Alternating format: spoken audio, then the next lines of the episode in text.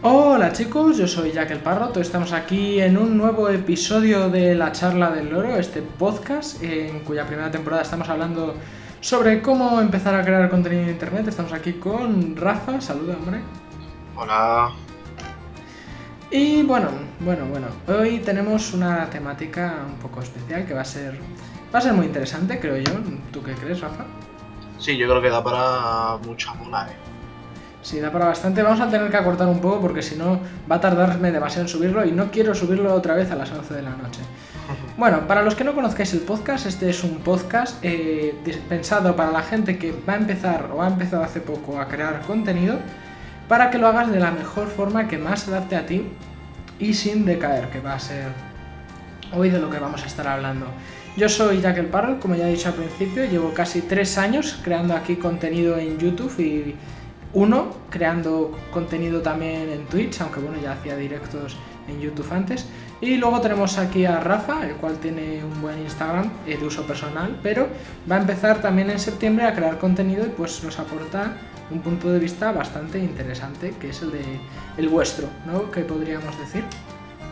Soy y bueno, el representante del pueblo, chaval. anda que, anda que. Vale.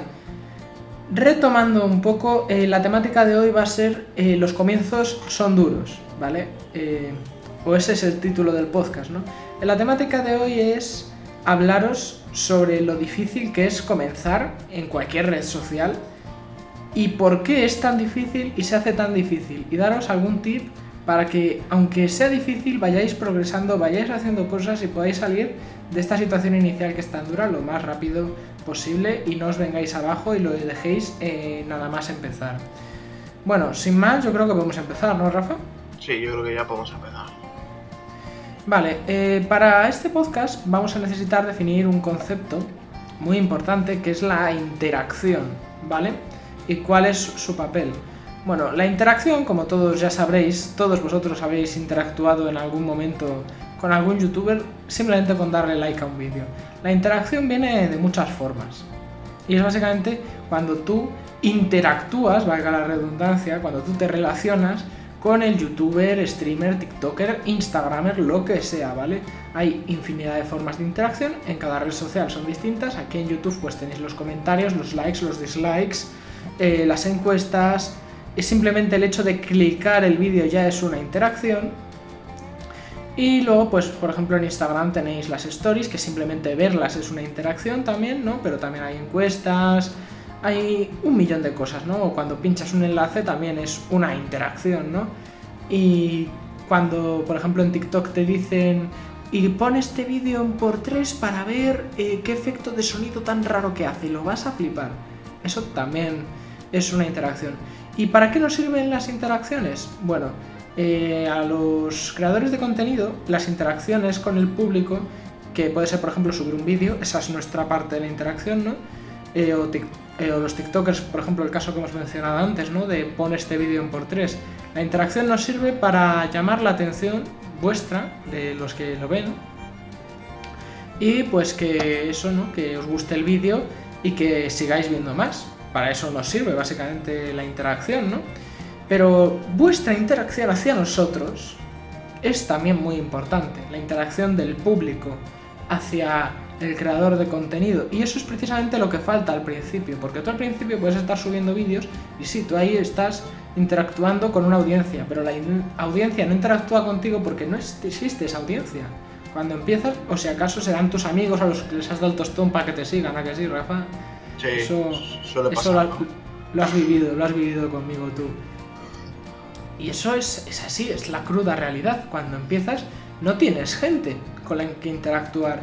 Y eso cuesta mucho porque no sabes si lo estás haciendo bien, no sabes si lo estás haciendo mal, no sabes si gusta, si disgusta o si realmente da igual.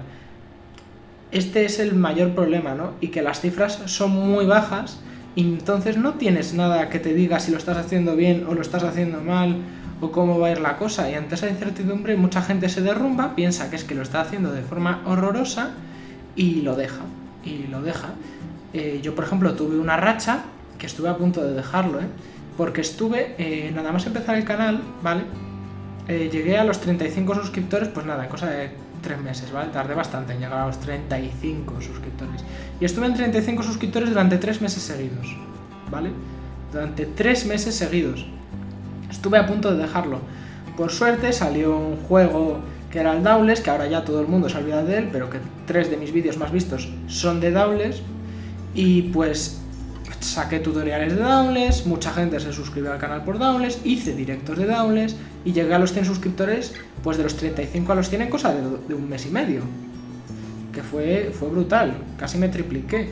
Y luego seguí creciendo en verano y tal. Pero es cierto que si esa racha de no subir de los 35 hubiera seguido mucho más tiempo, yo me hubiera derrumbado.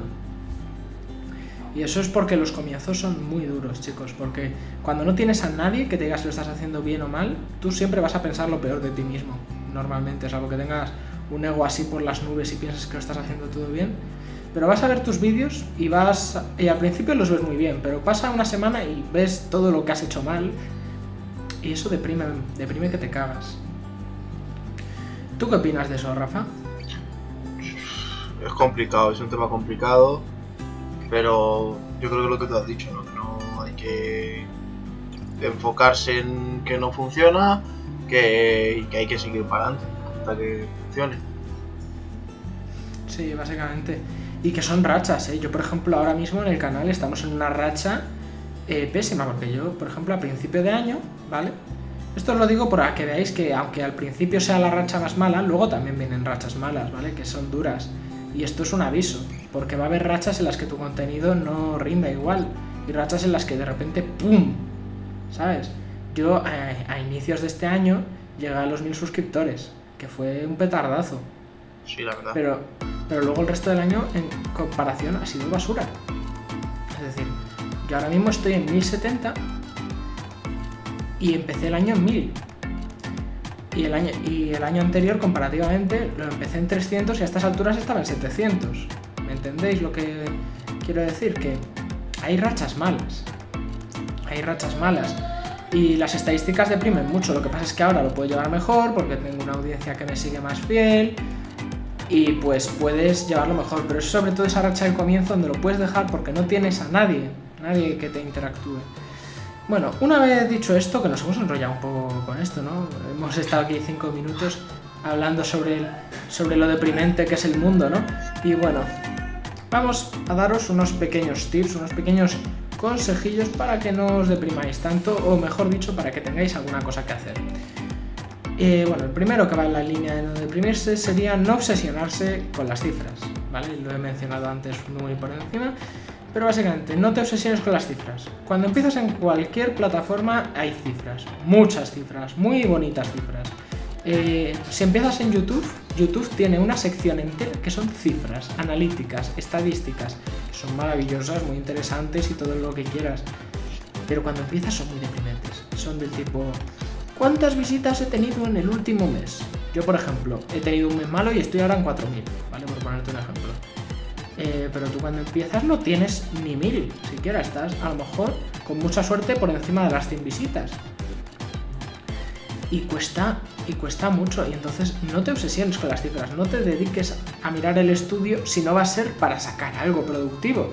No te dediques a quedarte horas o un nubilado mirando las cifras. Si estás en TikTok, por ejemplo, tus cifras eh, tampoco te es bueno mirarlas porque sí van a ser más altas que en otras plataformas, porque TikTok es una red muy orgánica, de crecimiento muy orgánico, muy natural, muy rápido. Pero aún así no te obsesiones con que las cifras son buenas en TikTok, porque igualmente eh, si te obsesionas con que son buenas te vas a confiar y cuando te confías pues te esfuerzas menos y también es peor, pero en la mayoría de casos va a ir en la dirección contraria de pensar que es que todo está mal y no está mal, es que estás empezando, ya irá mejor. Vale. Y pues un poco en la línea, eh, algo productivo que puedes hacer durante estos primeros meses que no tienes tanto público es pulir tus habilidades, todo lo que puedas. Cuando digo todo lo que pasa es todo lo que puedas. Si puedes hacer un vídeo diario, aunque, aunque no sea tan bueno, pero para ir aprendiendo cosillas. Y en cada vídeo intento hacer una cosa nueva, ir aprendiendo. Yo que sé, si estás en YouTube, ve aprendiendo a editar. Que yo hace poco he empezado a editar mejor, fijaos, tres años casi, y ya empiezo a editar bien. O sea, se cuesta, cuesta. Sobre todo cuando eres más joven, cuesta más porque todo el tema de los ordenadores es, es complicado, ¿no? Y aprender a usar programas es complicado, por algo hay cursos y cosas. Y luego pues también eh, aprender cómo funciona la plataforma también es importante, ¿no? Eh, ¿Cómo funciona la plataforma? Pues depende de tu red social. No es lo mismo YouTube, que, es un que tiene un motor de búsqueda donde puedes posicionarte por una palabra clave y, que te encuentre la gente, que Twitch, que es... Eh, yo, yo, lo llamo meritocracia, tampoco meritocracia. Es el que más seguidores tiene es el primero que te sale y solo salen los que tienen muchos viewers. Entonces, claro, ahí tienes que aprender cómo funciona la plataforma y a lo mejor Twitch no es la plataforma ideal para atraer a gente nueva, porque sí, irá llegando gente nueva por Twitch. Yo de hecho ahora estoy creciendo más en Twitch que en YouTube, pero en Twitch cuesta más, sobre todo estos comienzos a los que empecéis en Twitch son muy duros, son muy duros. Y yo os invito a que les digáis a vuestros amigos que se pasen, porque al final, eh, si estás tú solo, pues tienes un viewer y admitidlo, amigos, casi nadie se mete a ver a un canal de un viewer, salvo que seas el único que esté streameando ese juego, por lo raro que es el juego. Pero si sois 3, 4 viewers, aunque sean tus amigotes con el móvil puesto mientras juegan a la Play, pues ya, ya llama un poquito más la atención. Y yo os invito a que hagáis eso y no tengáis ninguna vergüenza, ¿eh? Es perfectamente lícito hacerlo. Yo, de hecho, lo sigo haciendo. Rafa, Rafa está ahí en muchos directos. Lo, lo, sigue haciendo a tope, sí, porque es que Twitch es jorobado, Twitch es jorobado en ese sentido. Y luego pues hay otras redes sociales como TikTok que la plataforma funciona de otra manera completa y radicalmente distinta. Entonces no entonces pues aprovechad para ver cómo funciona vuestra plataforma, veros yo que sé tutoriales. Aquí en YouTube está el maestro de YouTube que es Romo Alfons que se te enseña muy bien cómo crecer y yo de hecho crecí mucho gracias a sus consejos. Luego en Twitch pues hay otros de Twitch que te enseñan mucho a crecer, ¿no? Y, aunque en Twitch yo diría que más que enseñarte a crecer, eh, te enseñan mucho del apartado técnico, pero eso, eso ya llegaremos. El siguiente podcast va sobre el apartado técnico, amigos. En fin, dejando eso de lado, también es un momento ideal para probar cosas nuevas y ver qué te gusta más y qué funciona mejor, un poco la línea de la anterior de aprender de la plataforma, ¿no? Yo, por ejemplo, en su momento vi que me iban muy bien los tutoriales aunque a mí lo que más me gusta hacer son los gameplays. Y entonces, ¿qué es lo que tenéis que hacer? Pues ver por qué lo que funciona funciona y aplicarlo a lo que tú más te gusta hacer, a lo que a ti más te gusta hacer, perdón, que, me, que se me lengua la traba. En fin. Y es, es algo, y es, y es, jorobado, y es chungo. Pero para estos primeros meses eh, puedes aprender muchísimo, muchísimo. Y luego, mm, como último tip que voy a dar, eh, intenta divertirte. Intenta divertirte. Aprovecha que nadie te va a juzgar, nadie te va a criticar ahora para hacer las mayores locuras que se te pasen por la cabeza. Pero, pues mm, seguramente no te arrepientas porque te lo pases muy bien y a lo mejor si, si llegas a ser más grande, a lo mejor hasta te sacas un out of context gracioso, ¿no? Pero aprovecha y diviértete. Nadie te va a juzgar. Si subes un vídeo basura ahora, nadie te va a juzgar cuando crezcas, porque son tus comienzos. Nadie juzga un canal por sus comienzos. ¿Acaso juzgáis a The Gref por su primer vídeo? Ese que se ha hecho luego tan viral porque primer vídeo versus último vídeo. Oh, pues nadie toma la calidad de The Gref por su primer vídeo, ¿no? Por ejemplo, aunque esto es un ejemplo extremo. Yo no digo que vayas a llegar a ser The Gref. Yo lo que digo es que aproveches a pasártelo bien y hacer lo que te gusta, porque además así la gente, como te diviertes tú, la gente se divierte más es, muy bonito, es muy bonito. Cuando tú te diviertes, la gente lo nota y se divierte también. Porque no es como cuando estás, bueno chicos, vamos. Y también esa es otra, ¿no? Suéltate a la cámara, al micrófono. Por ejemplo, aquí, que Rafa se está soltando al micrófono, él también, ¿a que sí, chiquillo? Sí, un poquito, poco a poco. sí, claro.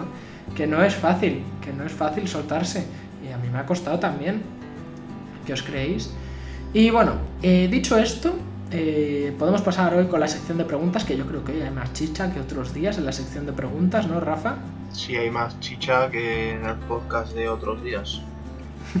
estupendo, La verdad. Bueno, pues procede pues, amigo. Pues la primera es que tú qué recomiendas hacer cuando en tus inicios ves que no funciona el contenido que estás creando.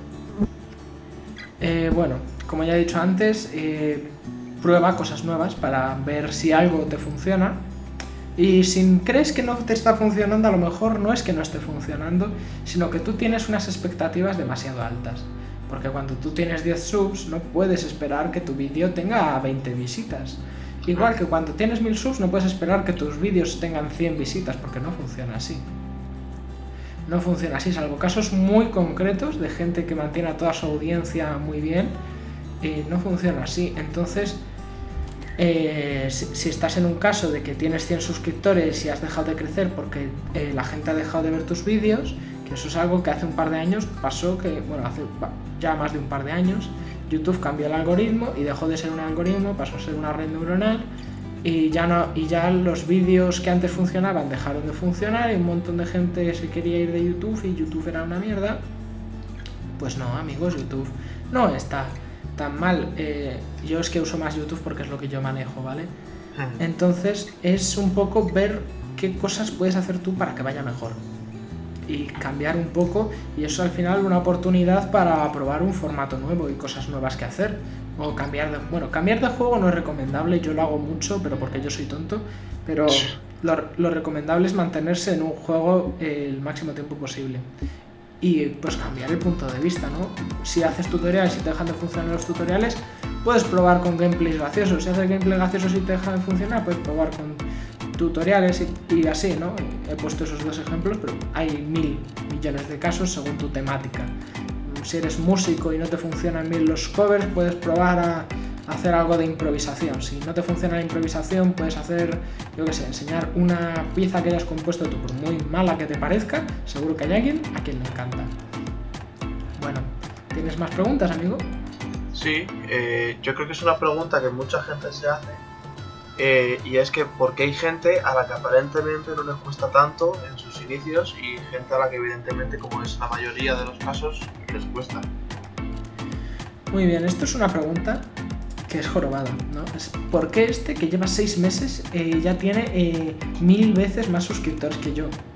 Es que es duro, es que es duro si lo piensas. Por ejemplo, llevo tres años y tengo mil suscriptores. Hay un canal que lleva seis meses y tiene 600.000. Bueno, ya, ya casi llega al año, ¿no? Pero porque estoy pensando en un ejemplo concreto que ahora os voy a nombrar. Pero normalmente es por la calidad, ¿vale? Yo, por ejemplo, soy un canal de gameplays ahora mismo, también soy de tutoriales, ¿no? Y mis gameplays y mis tutoriales pues han empezado a subir de calidad ahora, pero en el pasado han sido muy malos. Yo he tenido gameplays que los veo ahora y me dan vergüenza ajena en comparación. Mal audio, la música muy alta. Al principio sobre todo. Sí, porque no manejaba bien los programas y no sabía cómo hacerlo, ¿no? Pero por ejemplo, este canal que empezó hace un año se llama Esorrilag, la mayoría lo conoceréis. O si no todos, pues muchos. Bien, eh, es un canal de gaming también. 600.000 suscriptores tiene ya, o más, que tendrá seguramente, porque es un canal muy bueno. ¿Y qué tiene? Creo que tiene menos de 20 vídeos. Tiene menos de 20 vídeos, si no lo recuerdo. Y es un canal de la leche. ¿Qué hace? Cada vídeo que hace resume un juego entero. Es como un análisis en profundidad, muy bien hecho, pero no es que sea un análisis, es que es un vídeo de coña un vídeo de coña, pero además te cuenta el juego. Y son juegos, pues algunos son meméticos, otros son más serios, ¿no? Pero es que da igual el juego que suba porque sus vídeos son tan buenos que los veo una y otra vez y no me canso. esa es la cosa, ¿no? Que esta gente que cuando empieza lo peta tan fuerte, tan rápido, normalmente es porque ya, ya desde el principio llevan una calidad que el resto de la gente no llevamos ni cuando llevamos mucho tiempo porque le echan una cantidad de horas, una cantidad de esfuerzo y saben hacerlo. Porque esa es la cosa, la mayoría de nosotros, como ya os he dicho, tenemos que aprender, pero hay gente que yo que sé, ya llevaba tiempo editando vídeos, yo que sé, para un amigo que hace Twitch y le edito yo los vídeos, ¿no? Yo no lo hago, pero hay gente que lo hace. Pues eso es, si ya de antes llevabas tú tu conocimiento de edición y encima tienes eres una persona graciosa, ¿no? Que juntas esa serie de cosas que definen a los grandes youtubers, ¿no? Como este saber editar, ser carismático, ser gracioso, un lenguaje propio. Y cuando tú todas esas cosas que ves en un vídeo de Gref las encuentras en uno desde que es chiquitito, desde que recién empieza su primer vídeo ya tiene esa calidad, crece mucho más rápido. Pero es que también hace un no es tanto que haga más esfuerzo que tú, sino que sabe hacerlo mejor. Y también muchas veces hace mucho más esfuerzo que cualquiera de nosotros. Con diferencia. Porque ese, por ejemplo, que os he mencionado yo, pasarse un juego entero para un vídeo, cada mes se tiene que pasar un juego. Claro, por eso tiene tan pocos vídeos. Porque un vídeo suyo es Dark Souls entero, otro es eh, Mario Sunshine entero, otro es Spore entero. Es, son vídeos obviamente que requieren mucho trabajo. Por eso os digo, no os rayéis cuando veáis uno que lleva poco y lo peta mucho, porque no sabéis la cantidad de esfuerzo que pone. O simplemente un ejercicio de humildad. Mirad su vídeo, mirad el vuestro, preguntaos cuál es mejor. Esto, obviamente, también implica el factor suerte, sí, todo eso, pero no os deprimáis, no os deprimáis. Algún día, si seguís y sois insistentes, llegaréis a ese nivel. Llegaréis a ese nivel y si os esforzáis y aprendéis, lo superaréis. Bueno, ¿tienes otra, otra pregunta, amigo? Sí. Eh, la pregunta es, que si es importante la resolución del vídeo o la cámara, ya centrándonos más en Twitch con lo de la cámara, eh, a la hora de comenzar. Bueno, eh, a la hora de comenzar, el tema resolución, eh, yo lo digo muchas veces accesorio. Es, a ver, no, no puedes estar streameando, por ejemplo, si streameas, no puedes estar streameando en una calidad bajísima, porque entonces no te va a ver nadie porque el vídeo se ve fatal aunque tengas la mejor wifi. Tienes que streamear y hacer vídeos en una calidad decente. Si estás, por ejemplo, en Instagram, no puedes subir una foto que se vea borrosa, ¿sabes? Eh, la calidad tiene que ser decente, pero no hace falta un 4K. Con un HD, en cualquier plataforma no hace más falta, no hace falta nada más que un HD. Y lo del 4K tampoco, porque es que al final os vais a engorrar, engorronar en, uy, es que tengo que hacerlo 4K y al final os va a tardar 10 horas más en procesarlo y la mayoría de la gente ni siquiera puede procesar el 4K en sus pantallas. Esto me lo encontré hace un tiempo, ¿no? Que hablaba yo con un creador de contenido que le seguía yo en Twitch y pues hablábamos ahí de los temas de YouTube y decía que es que YouTube te baja la calidad del vídeo cuando lo pone, hombre, es normal es normal que te la baje para que lo pueda cargar tu teléfono más rápido. Pero es evidente que si tú lo pones en una pantalla grande se va a ver en la calidad de la pantalla grande. ¿No? Y esa es la cosa. Eh, yo os digo que los gráficos están sobrevalorados. ¿vale? La cámara en Twitch, por ejemplo, da igual, al fin y al cabo va a estar en una esquina, va a estar en una resolución que aunque sea una resolución muy grande va a ocupar un espacio muy pequeño en lo visible, así que al final no se va a notar tanto la resolución de la cámara que tú tengas.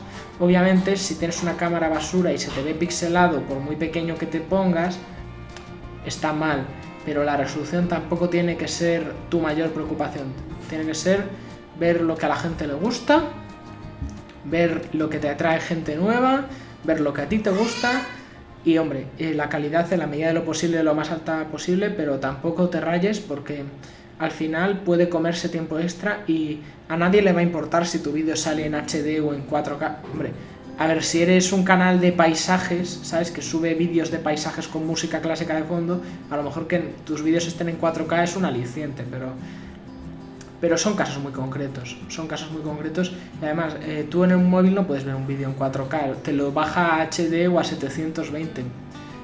Entonces, yo diría eso, ¿no? Que la resolución es importante, pero no es algo en lo que tengas que estar pensando constantemente, salvo que sea un problema evidente. Pues muy bien, pues vamos con la última pregunta. Bien, bien, ya. Y es que en los inicios, ¿cómo podemos hacer para que se recomiende nuestro contenido? Bien, esta es una pregunta muy difícil. Yo, por ejemplo, ninguna plataforma recomienda mi contenido. La que más lo recomienda es Twitch, curiosamente. Y aún así lo recomienda poco. ¿Qué pasa con la recomendación de contenido? Primero, es algo que depende de la plataforma, ¿vale? Porque, por ejemplo, en Instagram y en TikTok es mucho más fácil que en YouTube y en Twitch.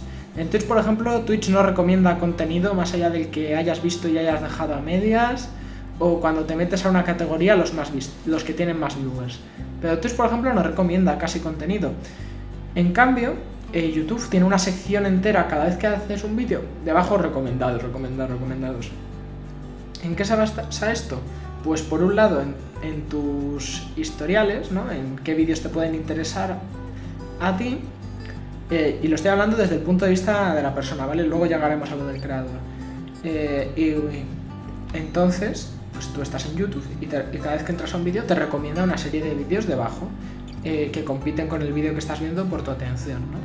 En estar en esa sección depende o de estar relacionado con el vídeo que está viendo o de estar relacionado con el historial de búsquedas del usuario y de lo que quiere, ¿no? De todo el tema este de tu huella digital. Vale. ¿Cómo puede un creador colarse ahí? Hombre, en Instagram y en TikTok no lo estoy explicando porque no sé tampoco muy bien cómo se hace. En Twitter, pues tampoco sé muy bien cómo va. Yo os lo explico y es que en cada plataforma es un mundo. Es un mundo que se llama SEO, de hecho, que es posicionarse en motores de búsqueda. Y en YouTube eh, lo de recomendación va con eso. Va con eso también. Y es un tema del cual yo no soy experto. Eh, mis vídeos, por ejemplo, no se recomiendan mucho y pues eso, al final tus vídeos se supone que se recomiendan eh, si la gente los ve, les gusta, los comparte y esas cosas y comenta. Sobre todo que los vean enteros. ¿no? Si, una persona ve tu vídeo entero y luego se va a tu canal y sigue viendo contenido, o se va a otro canal y sigue viendo contenido relacionado con ese tema, van a recomendar tu vídeo porque ese vídeo hace que la gente siga viendo vídeos. Pero esto en YouTube, en Twitch es otra cosa, y en Instagram es otra cosa, y en TikTok es otra cosa. Entonces, claro, es complicado es algo bastante complicado. Yo, por ejemplo, no lo he dominado. Y, yo diría que es de lo que más cuesta, porque ni siquiera creadores grandes lo controlan del todo. Grandes, hombre, hablo de los que tienen 2 millones. ¿eh? No, Auronplay, Vegeta, Rubius no necesitan ni preocuparse. Su contenido simplemente con publicar algo, eso ya se lo recomiendan a todo YouTube hispano. Básicamente. Aunque también tiene su trabajo. ¿eh? Hmm. Bueno, y vamos a ir ya con la conclusión, ¿no, Rafa? Que esta era la última pregunta. Sí. Bien. Bueno, eh, decidnos vosotros que, cómo fueron vuestros comienzos en las redes sociales y ya hace tiempo que empezasteis. Eh, si estáis empezando, decidnos si os han ayudado los consejos o qué dudas tenéis ¿no? sobre estos comienzos. Y bueno, el próximo podcast será, si Dios quiere, dentro de dos días y precisamente hablaremos de esto, ¿no? De cómo aumentar la calidad de mi contenido, cómo ir mejorándolo poquito a poco de forma que yo aprenda a hacerlo. Eh, muchas gracias a todos por vuestra atención. Nosotros nos despedimos, ¿a que sí, Rafa? Nos despedimos ya. Y esperemos que España gane la Eurocopa. Bueno, pues adiós. Mañana se ve. Chao. Chao.